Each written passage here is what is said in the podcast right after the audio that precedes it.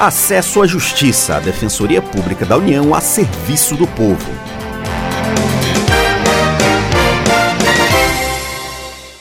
Olá, ouvinte, tudo bem? Eu sou Ademar Rodrigues. Nesta edição, benefícios previdenciários para pessoas com problemas visuais. A Previdência Social foi criada para que o trabalhador tenha direito a uma fonte de renda caso não possa trabalhar mais em função de um problema de saúde.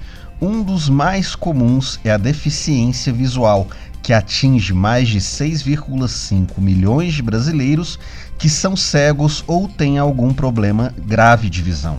Para ter acesso a benefícios como aposentadoria e auxílio doença, é necessário que o cidadão tenha contribuído com o INSS. Também é necessário que a deficiência visual tenha se desenvolvido depois dele ter começado a contribuir. Mas existem exceções. O defensor público federal Carlos Maia nos explica melhor. A cobertura previdenciária pressupõe a prévia qualidade de segurado, ou seja, primeiro ele obtém a qualidade de segurado para só depois vir a desenvolver a deficiência. Esse raciocínio né, de que a incapacidade laborativa deve ocorrer depois né, da pessoa estar trabalhando não impede que a pessoa já possua né, uma deficiência e inicie sua vida produtiva, suas contribuições, né, e ao longo do tempo, essa doença que seja causa evolua ou até mesmo seja cometido por um acidente e que a doença evolua, que a incapacidade se agrave. E no momento que essa incapacidade o impedir de trabalhar, ele vai fazer jus a um auxílio doença ou uma aposentadoria por invalidez o cidadão terá direito ao benefício apenas se a sua condição de saúde o impeça de trabalhar, e definir isto vai depender da avaliação de cada caso. O INSS vai verificar vários critérios, como acesso ao mercado de trabalho, acesso a acompanhamento médico, grau de instrução, entre outros. É necessário se organizar para ter mais chances de sucesso o defensor Carlos Maia nos dá algumas dicas. Primeira dica é juntar a documentação comprobatória da qualidade de segurado, como carteira de trabalho ou guia de recolhimento ao INSS, conforme o caso.